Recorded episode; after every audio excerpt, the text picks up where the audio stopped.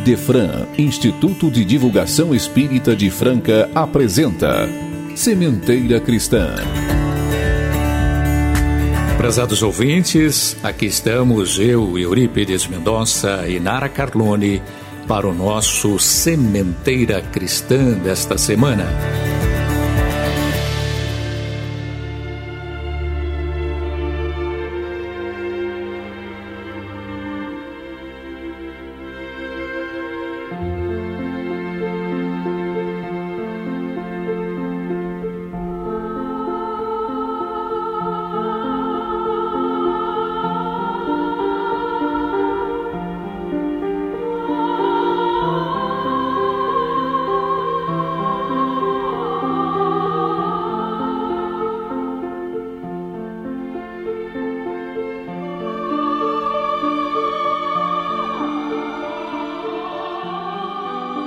Bondoso Mestre Jesus, iniciamos o Sementeira Cristã rogando a sua proteção amorosa para o nosso trabalho de hoje.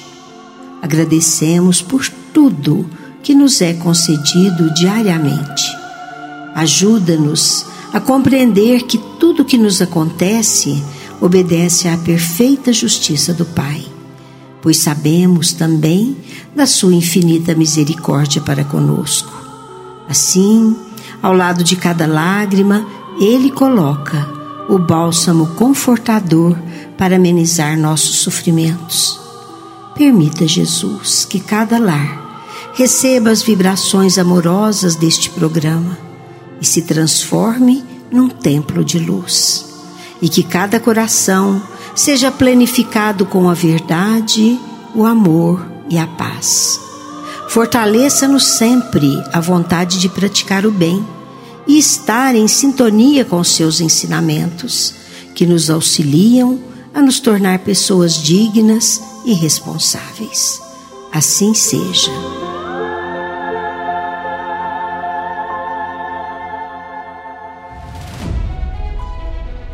Sementeira Cristã apresenta Livro Aberto Respostas que esclarecem nossas dúvidas.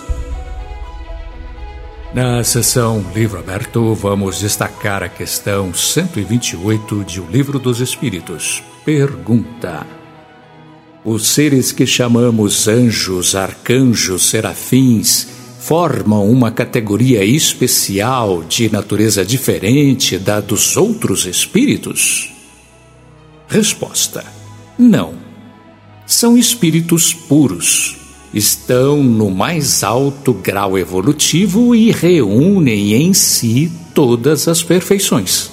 Foram criados como todos os espíritos simples e ignorantes e percorreram todos os degraus de aprendizado necessários a se tornarem perfeitos.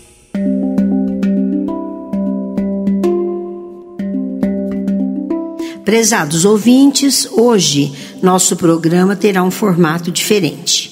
Para tratar do tema reencarnação, vamos fazer um bate-bola entre eu e Eurípides Mendonça. Comecemos então com a primeira pergunta, Nara. O que é a reencarnação?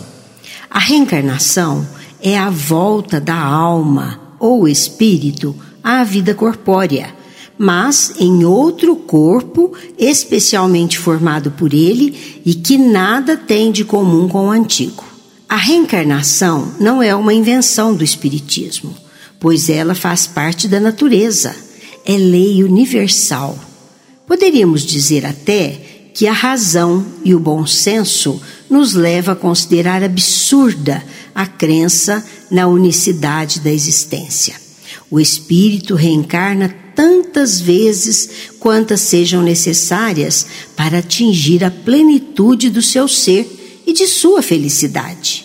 A vida do espírito é uma educação progressiva e só progride reparando, renovando várias vezes, em condições diferentes, em épocas variadas, em meios diversos, nas múltiplas existências.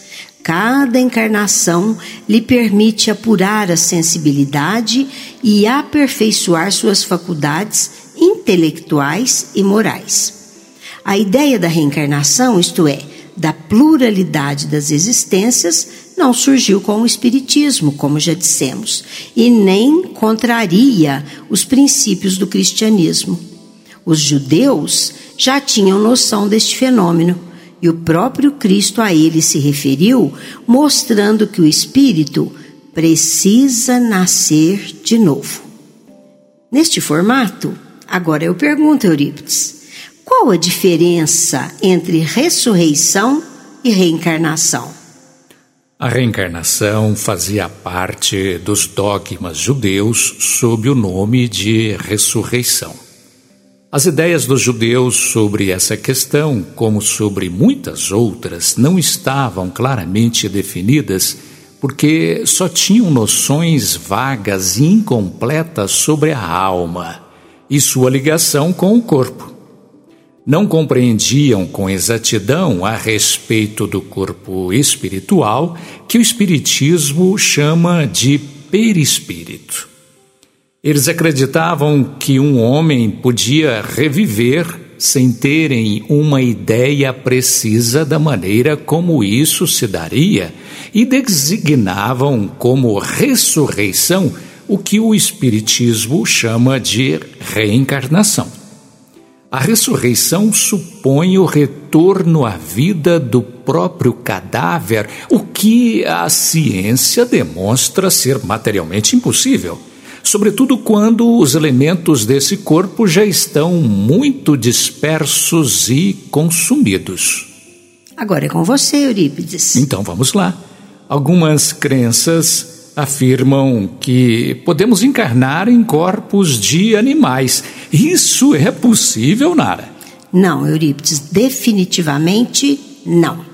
Trata-se de uma fantasia originária de crenças antigas. Chama-se metempsicose. Segundo essa crença, a alma pode animar sucessivamente corpos de homens e de animais. Esse assunto foi exaustivamente estudado por Kardec. Ele deixa bem claro em suas obras que o espírito não retrograda, não retorna a estágios inferiores a partir da aquisição da condição de humanidade, isto é, depois que se torna humano, não volta à condição animal. Vamos agora à minha vez. Qual a finalidade da reencarnação? A doutrina espírita e o Evangelho de Jesus enfatizam a necessidade primordial da reencarnação para a evolução do espírito. A reencarnação é uma lei divina a qual todos estamos submetidos por misericórdia de Deus, com a finalidade de nos fazer progredir espiritualmente e alcançar a suprema felicidade. A reencarnação é necessária ao duplo progresso moral e intelectual do espírito. Ao progresso intelectual, pela atividade obrigatória do trabalho, ao progresso moral pela necessidade recíproca de conviverem os homens entre si. A vida material, com suas dificuldades, precisa do esforço. E o esforço desenvolve nossos poderes latentes e nossas faculdades em germen. Para atingir a plenitude do seu desenvolvimento, o espírito deve adquirir, como afirma Emmanuel, as duas asas, a da virtude e a do saber, ou seja, os valores morais e os conhecimentos. Numa única existência, o espírito não tem condições de promover esse desenvolvimento pleno. Por isso, a reencarnação possibilita inúmeras oportunidades para o espírito evoluir. Agora, vejamos a resposta através da Nara. Algumas pessoas dizem que nascemos para pagar erros cometidos. Você concorda, Nara? Eurípides, a encarnação não é de modo algum uma punição para o espírito, mas uma condição necessária ao seu estágio evolutivo e um meio de progredir. Quando atingirmos um grau de elevação conveniente, não precisaremos mais de reencarnar. Devemos abrir a nossa mente e entender, como já dissemos, a finalidade maior da reencarnação, que é a evolução do espírito. É evidente que neste caminhar evolutivo o espírito erra, se engana, se equivoca. Então, na nova encarnação, ele terá oportunidade de reparar, de refazer, de reaprender. É uma nova oportunidade, é uma bênção concedida pela misericórdia de Deus, nunca uma punição. É uma lição a ser aprendida. Se o espírito acha que está pagando, que está sendo punido, ele tem a mente muito restrita. Na verdade, ele está tendo uma nova oportunidade de consertar, de reparar e, consequentemente, de se libertar da culpa que aquela situação desastrosa causou nele. Isso não é castigo, é oportunidade. Agora com você, Eurípides. Em que se fundamenta a reencarnação? Nara, a reencarnação se fundamenta na justiça. Através da reencarnação, todas as criaturas têm oportunidades iguais. Só a reencarnação explica as diferenças individuais e sociais da humanidade. Então diríamos que é justiça divina e amor, dando oportunidades a todas as criaturas. Analisemos o estado de inocência das crianças. Não vemos crianças dotadas dos piores instintos numa idade em que a educação ainda não pôde exercer sua influência? De onde provém esses instintos? Tão diferentes entre crianças da mesma idade, educadas nas mesmas condições e submetidas às mesmas influências. Temos que admitir que esses espíritos, uns progrediram mais, outros menos, em suas existências anteriores. Não vemos crianças nascidas com todas as benesses da vida, inteligentes, bonitas, saudáveis, ao lado de outras deficientes, feias, doentes. Onde estaria a justiça divina diante desta realidade se vivêssemos apenas uma existência? Concorda? Resumidamente, Nara, quais os tipos de reencarnações existentes aqui na Terra, então? Nós podemos, Eurípides, classificá-las assim: reencarnações de provas, quando há verificação de aprendizado anterior.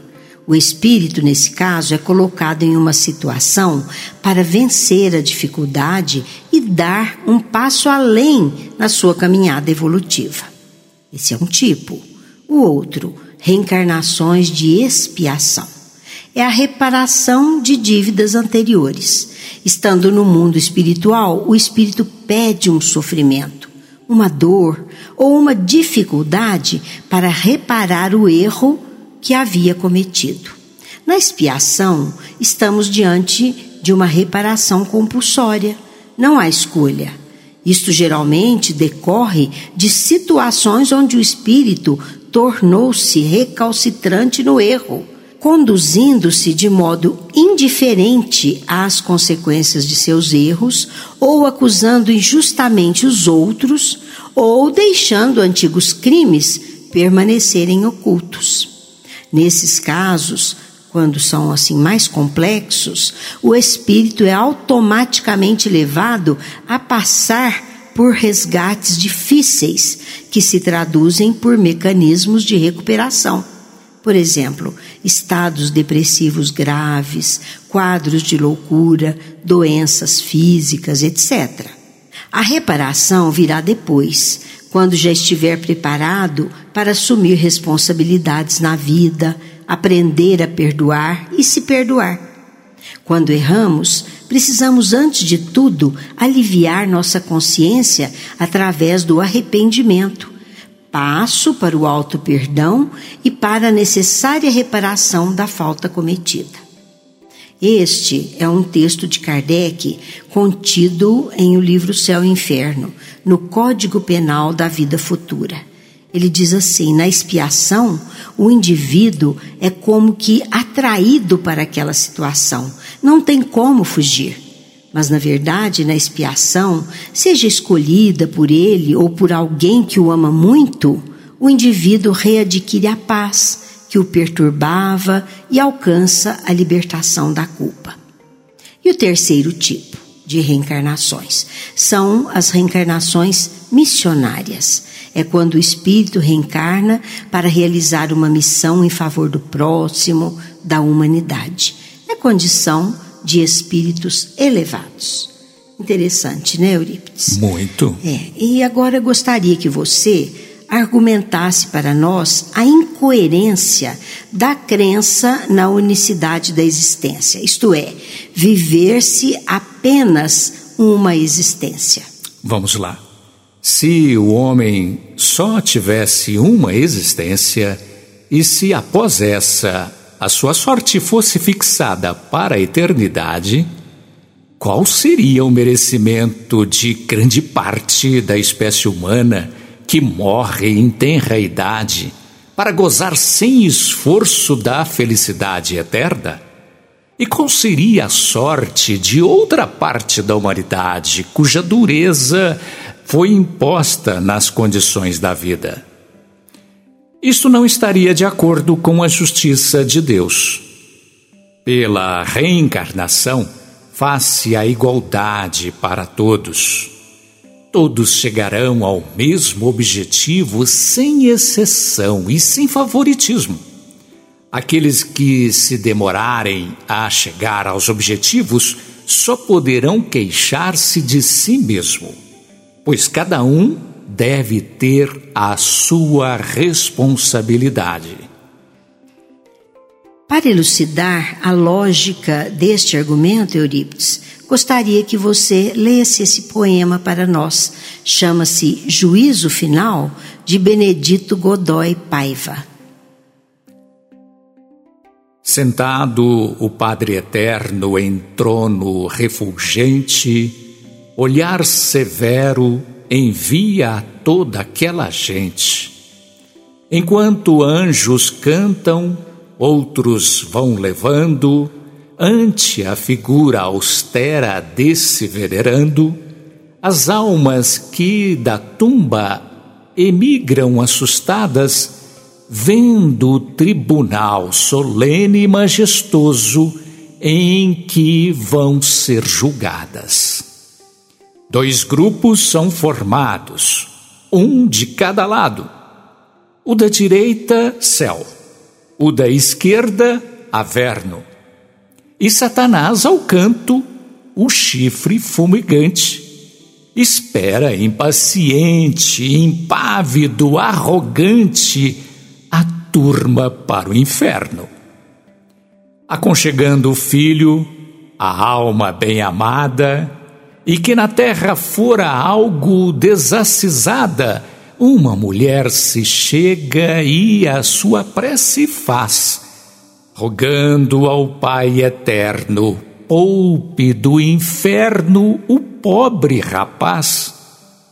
Confia o Padre eterno a longa barba branca e o óculo ajustando a ponta do nariz, o olhar dirige então a pobre desgraçada e compassado diz: Os anjos vão levar-te agora ao paraíso e dar-te a recompensa, o teu descanso eterno. Ali desfrutarás felicidades mil, porém, teu filho mau irá para o inferno.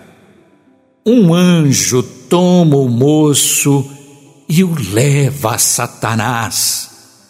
Porém, a pobre mãe ao ver partir o filho, aflita corre atrás. E ao incorporar-se às hostes infernais, eis, grita o Padre Eterno em tom assustador: Mulher, mulher, para onde vais? E o que passou-se então ninguém esquece mais. Eu vou para o inferno ao lado do meu filho, a repartir comigo a sua desventura. As lágrimas de mãe, as gotas do meu pranto acalmarão no averno a sua queimadura. Eu deixo para ti esse teu paraíso, essa mansão celeste onde o amor é surdo, onde se goza a vida a contemplar tormento, onde a palavra amor represa um absurdo. Entrega esse teu céu às mães malvadas, vis, que os filhos já mataram para os não criar, pois só essas megeras poderão no céu ouvir gritar seus filhos sem se consternar. Desprezo esse teu céu. O meu amor é grande, imenso, assaz, sublime, e posso te afirmar que se não te comove o pranto lá do inferno, e os que no averno estão são todos filhos teus. O meu amor excede ao próprio amor de Deus. E ante o estupefato olhar do Padre Eterno, a mãe beijou o filho e foi para o inferno. No momento musical de hoje, vamos ouvir composição de Marcos Canduta e Jaime Togores, na voz de Cláudia, Trocando de Roupa.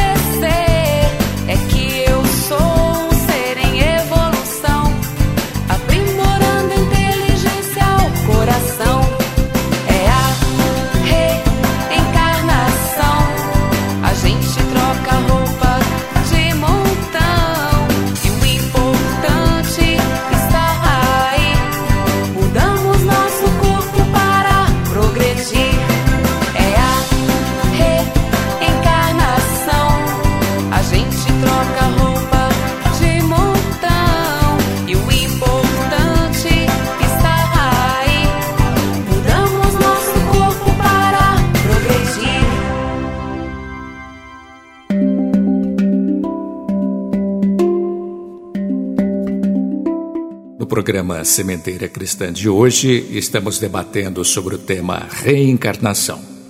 Algumas pessoas afirmam que a reencarnação não existe na Bíblia.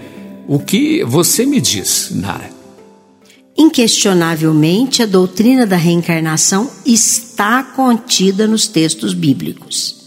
Mas é importante registrar que a palavra reencarnação realmente não existe na Bíblia, pois esta foi criada por Allan Kardec, quando da codificação do Espiritismo, para explicar este retorno do espírito à vida corporal.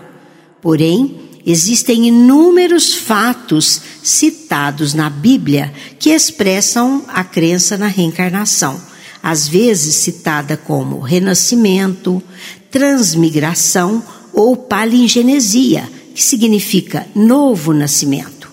A palavra palim significa novo, gênese, nascimento, e aí palingenesia.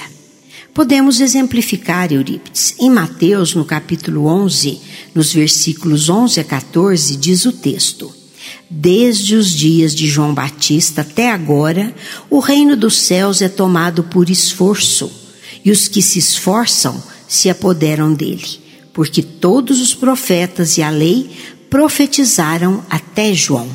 E, se o quereis reconhecer, ele mesmo é Elias que estava para vir. Então está aí a citação bíblica. Em Mateus, capítulo 17, versículos 10 a 13, assim diz o texto: Eu, porém, vos declaro que Elias já veio e não o reconheceram. Antes, fizeram com ele tudo quanto quiseram. Assim também o filho do homem há de padecer nas mãos deles.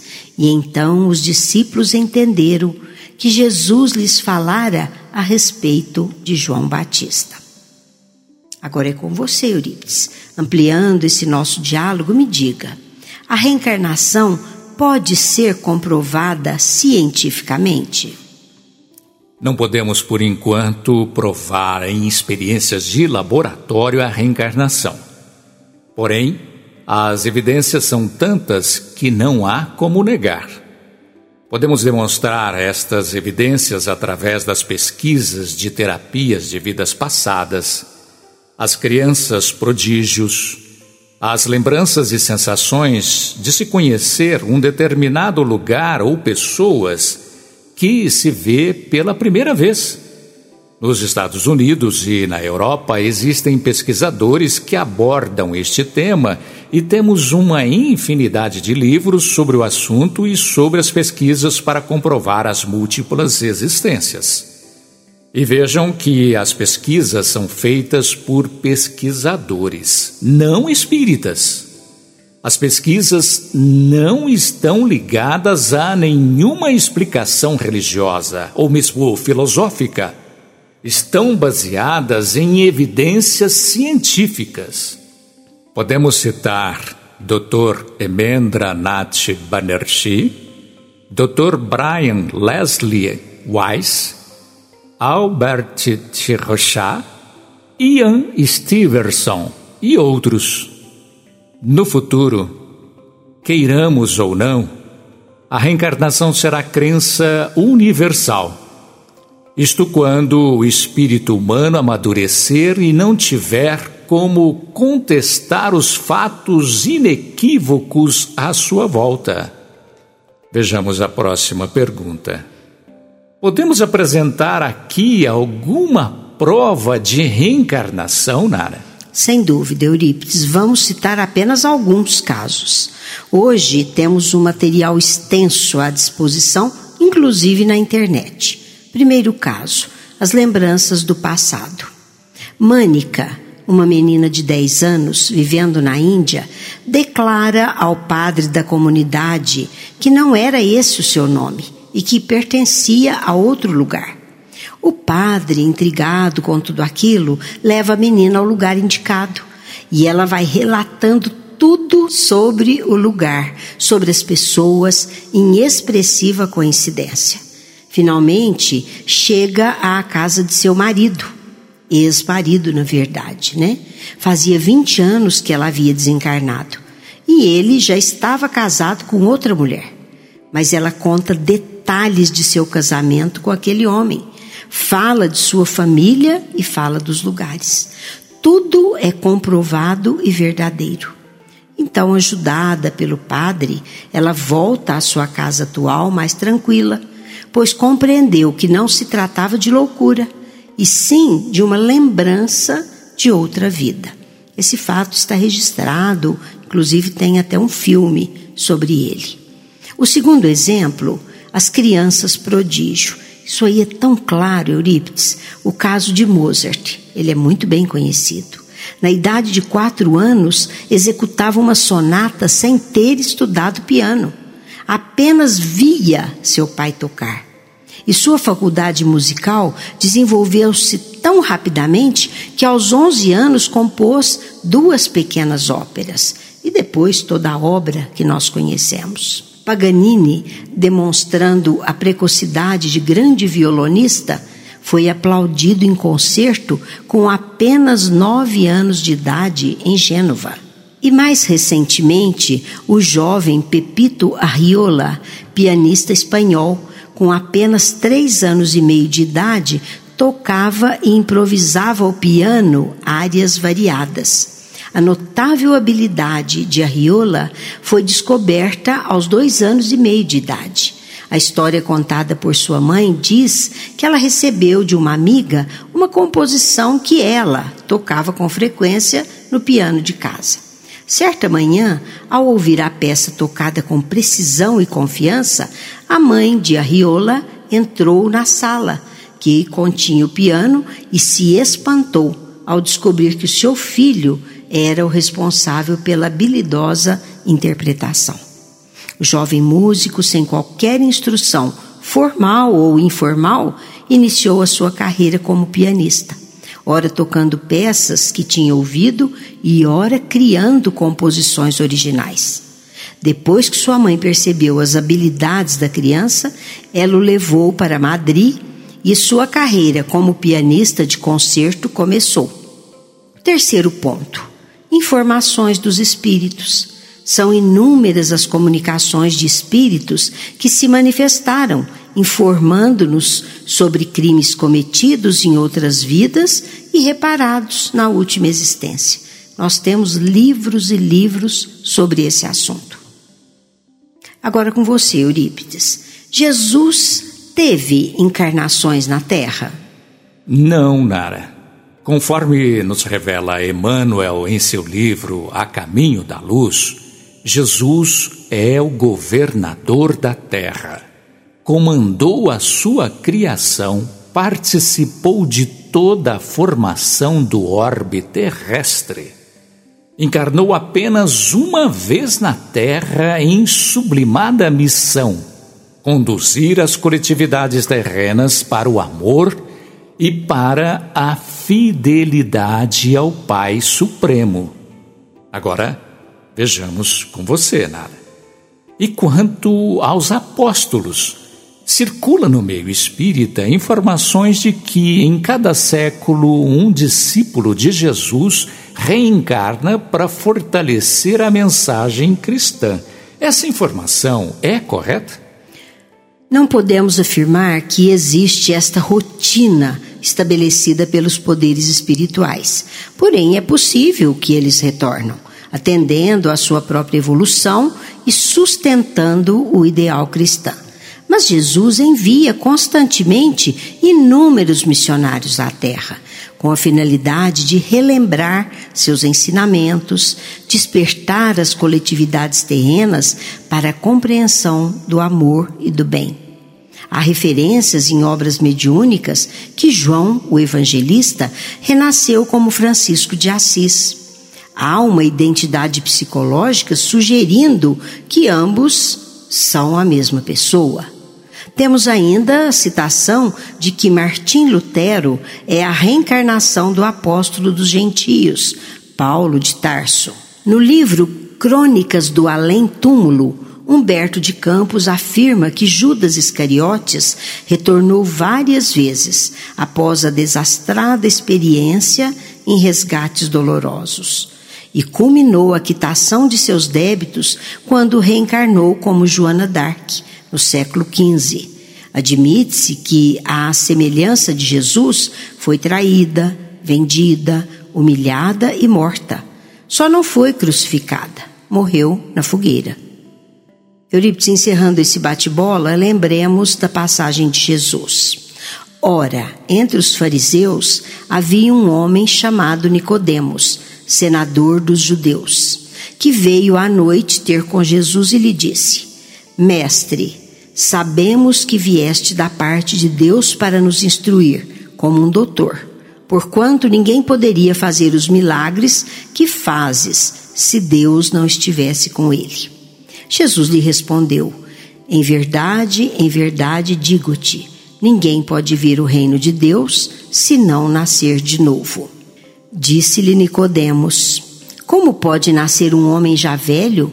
Pode tornar a entrar no ventre de sua mãe para nascer segunda vez? Retorquiu-lhe Jesus: Em verdade, em verdade digo-te: se um homem não renasce da água e do espírito, não pode entrar no reino de Deus. O que é nascido da carne é carne, o que é nascido do espírito é espírito.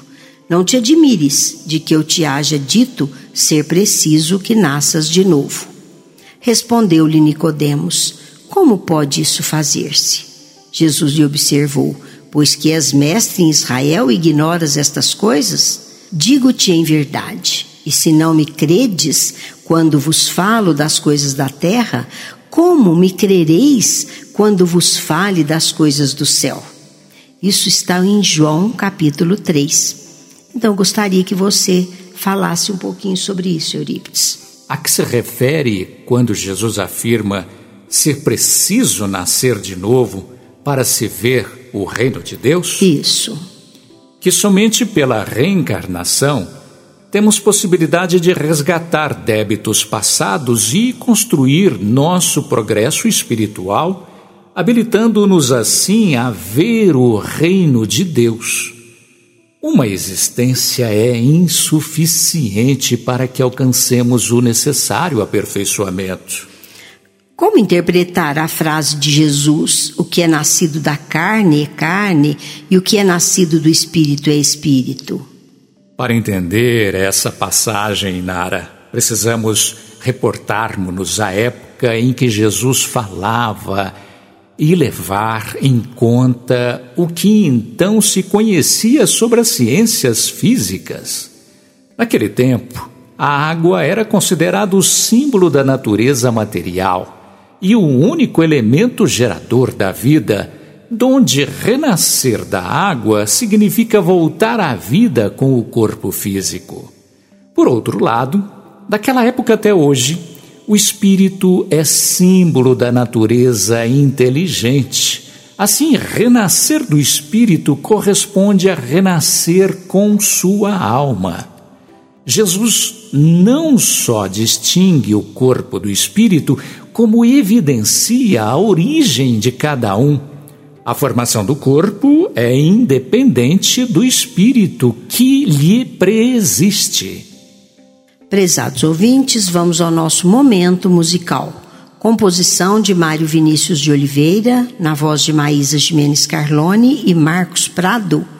Eu que pedi para nascer.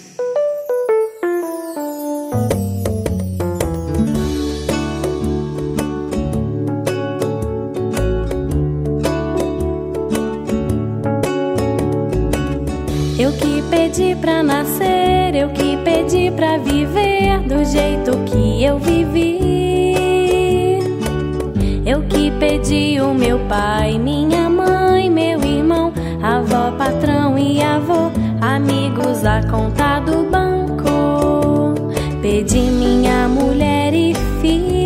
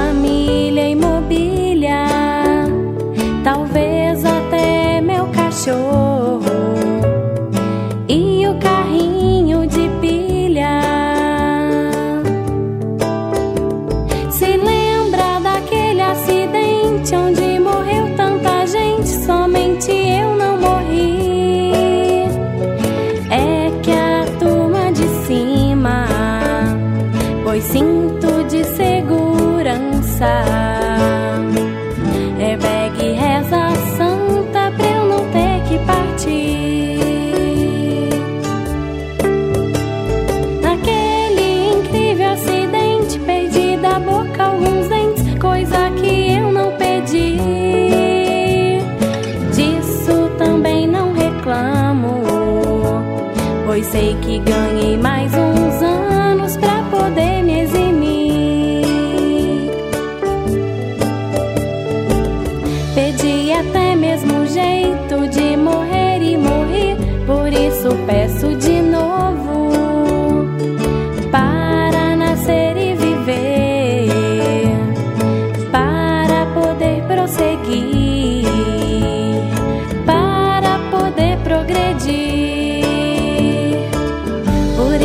peço de novo para nascer e viver, para poder prosseguir, para poder progredir.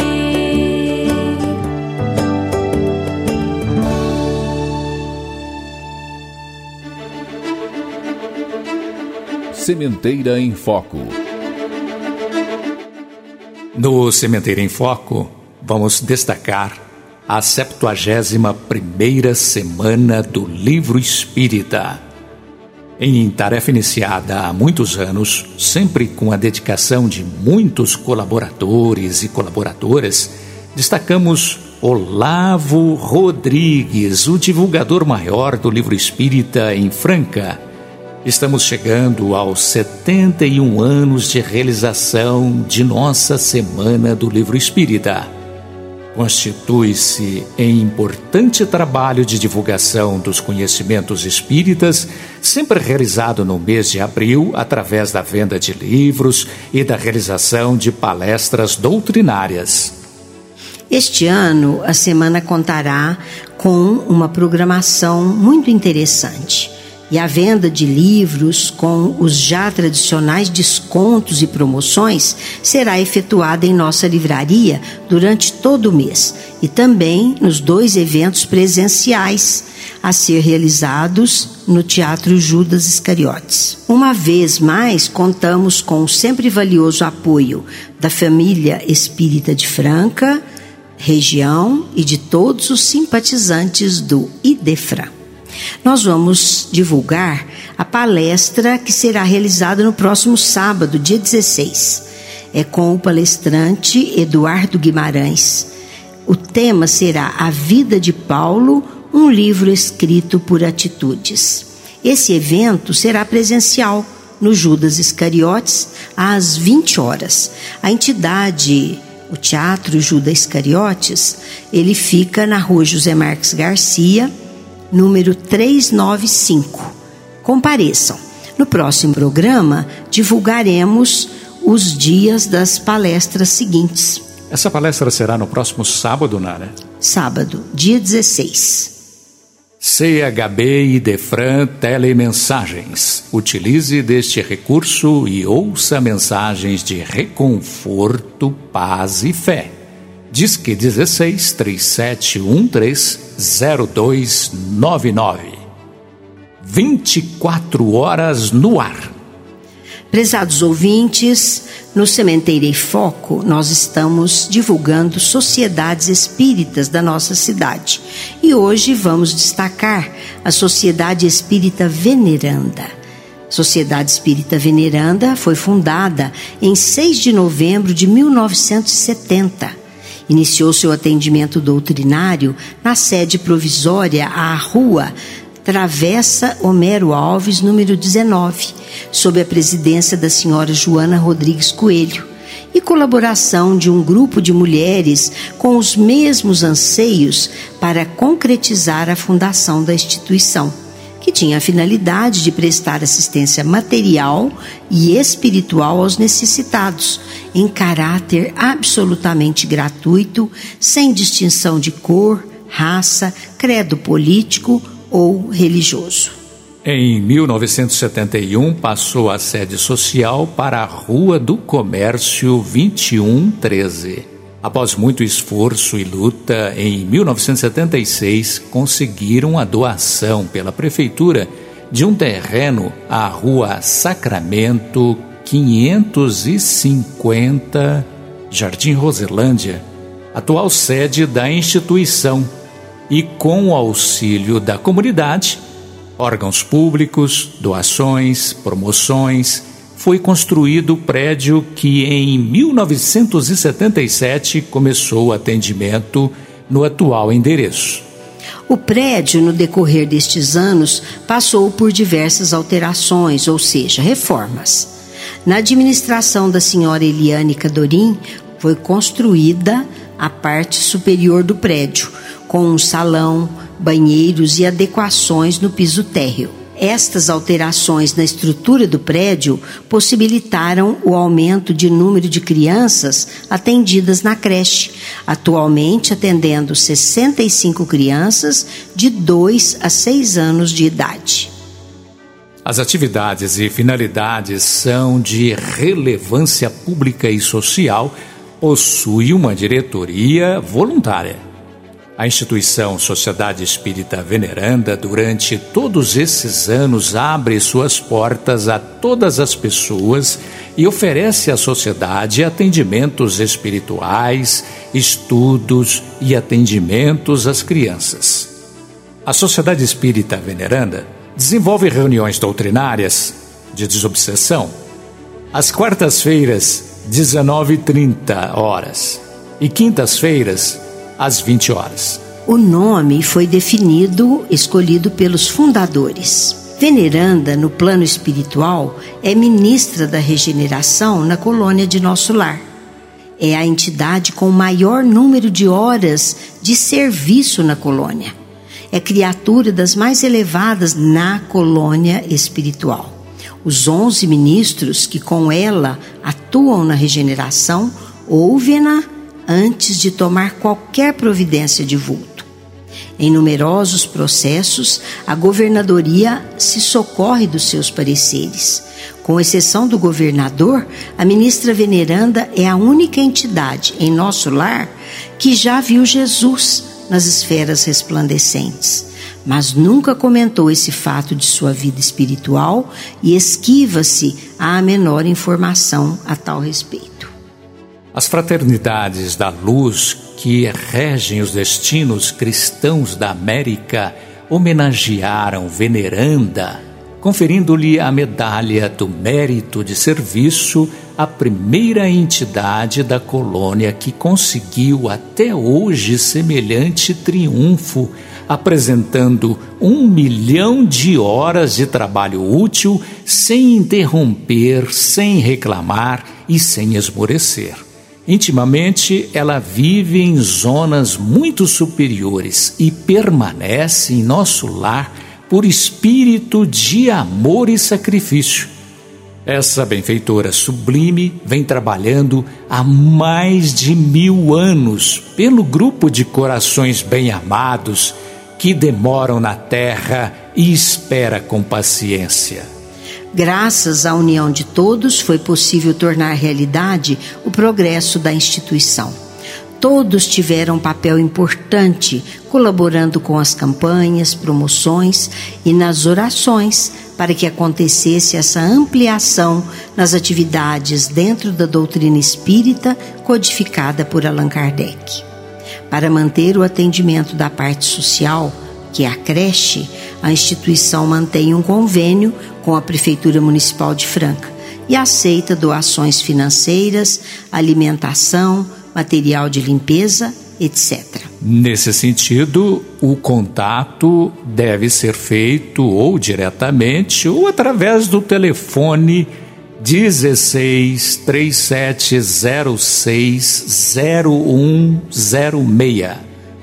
Esta é a história da nossa tão querida e estimada instituição Sociedade Espírita Veneranda. Sementeira Responde. Esta sessão é dedicada a questionamentos de ouvintes.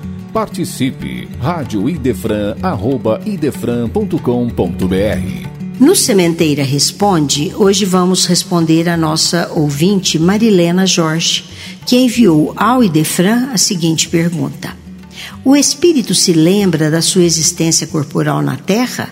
E também, de que maneira o espírito considera o corpo que acaba de deixar? Quem vai responder é nossa companheira Sônia Lúcia Rodrigues. Sim, tendo vivido muitas vezes como homem, recorda-se do que foi. A lembrança da existência corpórea se apresenta ao espírito pouco a pouco, como alguma coisa que sai do nevoeiro, e à medida que nela vai fixando sua atenção.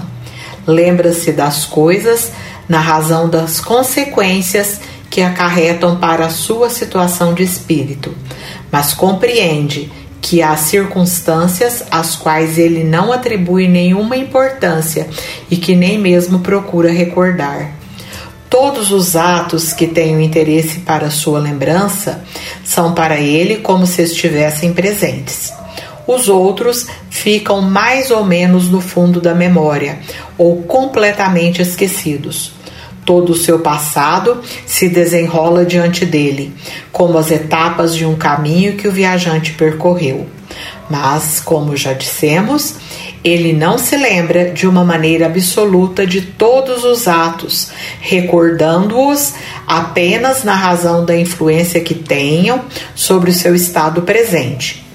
Quanto às primeiras existências, as que se podem considerar como a infância do espírito, perdem-se no vago e desaparecem na noite do esquecimento. De que maneira o espírito considera o corpo que acaba de deixar? Como uma veste imprópria que o incomodava e da qual se sente feliz por se ter desembaraçado. Pensadores e suas reflexões. Prezados ouvintes, hoje vamos ouvir uma nota de Rossandro Clingy. Se existe uma coisa inexorável na vida é o tempo. E o tempo traz uma coisa que muita gente não gosta, que é o envelhecimento. O meu avô, que era um poeta, tem uma poesia que eu acho muito legal, que ele diz assim: Há entre o homem e o tempo contradições bem fatais. O homem diz, mas não faz. O tempo não diz, mas faz. O homem não traz nem leva, mas o tempo leva e traz. Quando a gente pensa sobre isso, a gente pensa qual seria a função do envelhecimento. Você já parou para pensar um minuto se você tivesse um corpo de 18 anos durante 100 anos? Provavelmente você ia comportar durante 100 anos como alguém de 18 anos. É preciso realmente que a vida nos apresente novas possibilidades e que o envelhecimento venha para que a gente possa pensar sobre algo mais do que ficar o tempo inteiro fixado no corpo perfeito. O envelhecimento também traz uma lição que nós não devemos deixar de aprender. A vida faz com que a gente crie novos valores. Tanto que os estudos mais recentes da psicologia, de modo geral, têm dito que é a partir dos 50 anos que as pessoas finalmente começam a ficar felizes. E sabe por quê? Porque elas deixam de dar importância no que os outros estão pensando, se você está bem, se você está com um relógio legal, se você está com um telefone da moda, porque aos 50 anos, para quem amadureceu, porque tem quem não amadureça, mas aos 50 anos você começa a se preocupar com o que você pensa da vida. Você se preocupa com o que é essencial. A velhice nunca foi um problema, nós transformamos num problema. A velhice é uma etapa da vida como toda outra que tem dificuldades, aprendizados e muita coisa boa para se vivenciar. Eu lembro que antes dos 30, por exemplo, eu cantava uma música que era a música da vítima. Era uma música que cantava é, a ideia de alguém que se sentia incapaz e que se sentia é, vitimado pelas circunstâncias. E eu não vou cantar ela porque ela é muito bonita e eu respeito muito o autor da música, mas vou cantar a música que hoje eu canto depois dos 40. E não se pergunte quanto tempo faz que eu passei dos 40, que eu não vou dizer. Mas essa música define hoje uma vida que é pautada muito mais por uma sensação de leveza e que diz: Ando devagar, porque já tive pressa, leve esse sorriso porque já chorei demais. Hoje me sinto mais forte, mais feliz. Quem sabe eu só levo a certeza de que muito pouco eu sei, eu nada sei. E nessa música tem uma frase que diz tudo: cada um de nós compõe a sua própria história e cada ser em si carrega o dom de ser capaz de ser feliz. E para que isso acontecer, eu tenho que envelhecer.